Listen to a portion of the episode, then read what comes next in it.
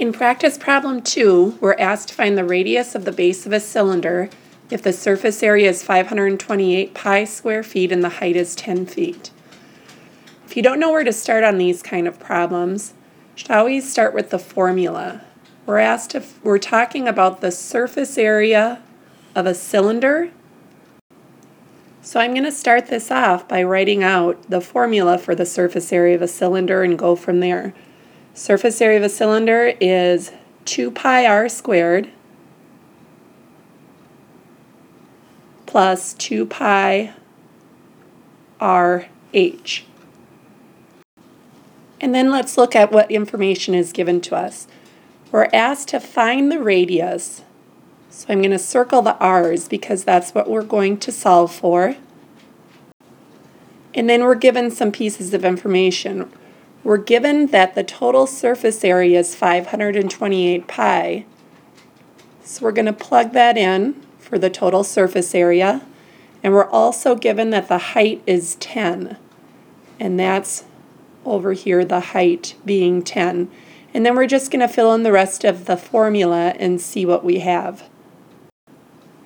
So the total surface area, 528 pi, equals we're going to leave it in pi form, 2 pi r squared plus 2 pi r times h. And I'm going to go ahead and simplify this. I have three separate terms.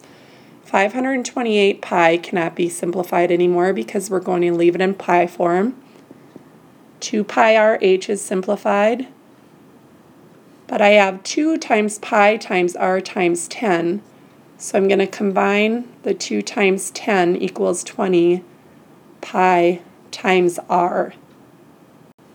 So now I have this equation, and the only missing values are r, and that's what I'm trying to find, the radius of the base of the cylinder. And I'm going to simplify this even more. If you see, each of these three terms has pi in it. So I can divide by pi and get rid of the pi to simplify this.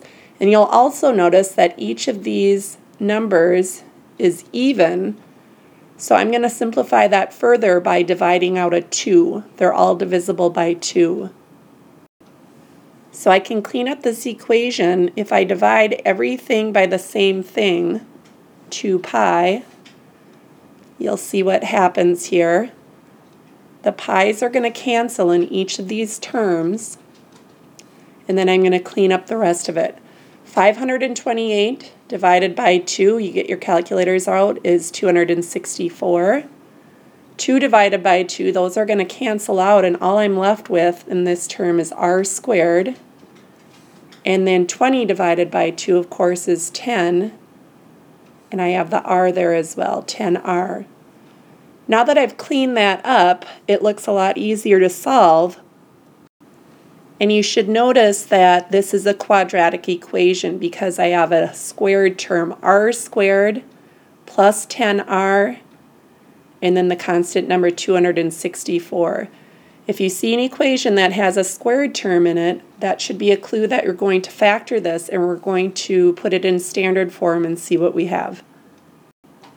To put it in standard form, I just have to move that 264 over, set everything equal to 0, and I'm going to have r squared plus 10r minus 264 equals 0.